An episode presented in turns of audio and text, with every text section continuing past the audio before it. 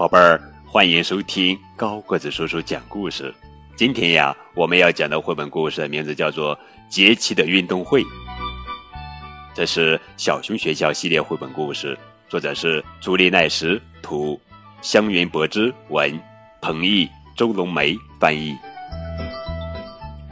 小熊学校一共有一、二、三、四、五、六、七、八、九、十、十一。十二只小熊，小熊们过得很开心。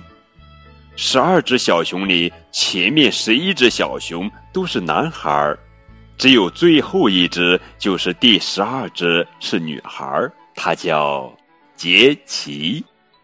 小熊学校又到了开运动会的日子，小熊们今天也在校园里起劲的练习赛跑、爬云梯。跳箱、爬杆，大家都在刻苦的练习。不过，杰奇的心情差极了。赛跑、跳箱、爬云梯、玩球，最矮的总是最后一名。无聊，无聊，无聊！最矮的总是最后一名。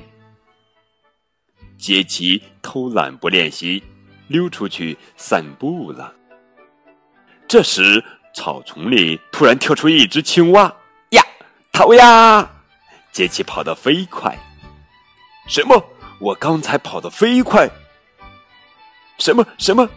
我只要努力，说不定跑得比哥哥们还要快。什么什么什么？说不定最矮的能得第一名。就这样。从这天起，杰奇开始突击练习。我要赢！我要赢！我一定要赢！我一定一定要赢！运动会的日子到了，压轴戏是小熊赛跑，谁能赢得第一名呢？各就各位，预备，砰，跑！啊啊！杰奇好快，杰奇好快！刻苦练习，果然还是有效啊！啊，不不不不，哥哥们追上来了！哥哥们好快，杰奇要被追上了。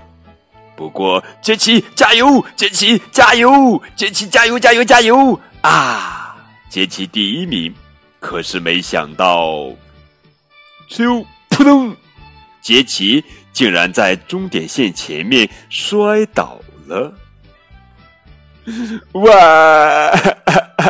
练习了那么久，练习的那么刻苦，不知是因为摔疼了，还是太窝火，反正杰奇的眼泪噼里啪啦的掉下来。就在这时，本来应该冲刺的哥哥们又全都撒腿跑了回来。是啊。都是善良的好哥哥啊，他们怎么可能丢下心爱的杰奇不管呢？就这样，最后小熊们一起冲过了终点。运动会的午餐别提有多好吃了，小熊们辛苦了。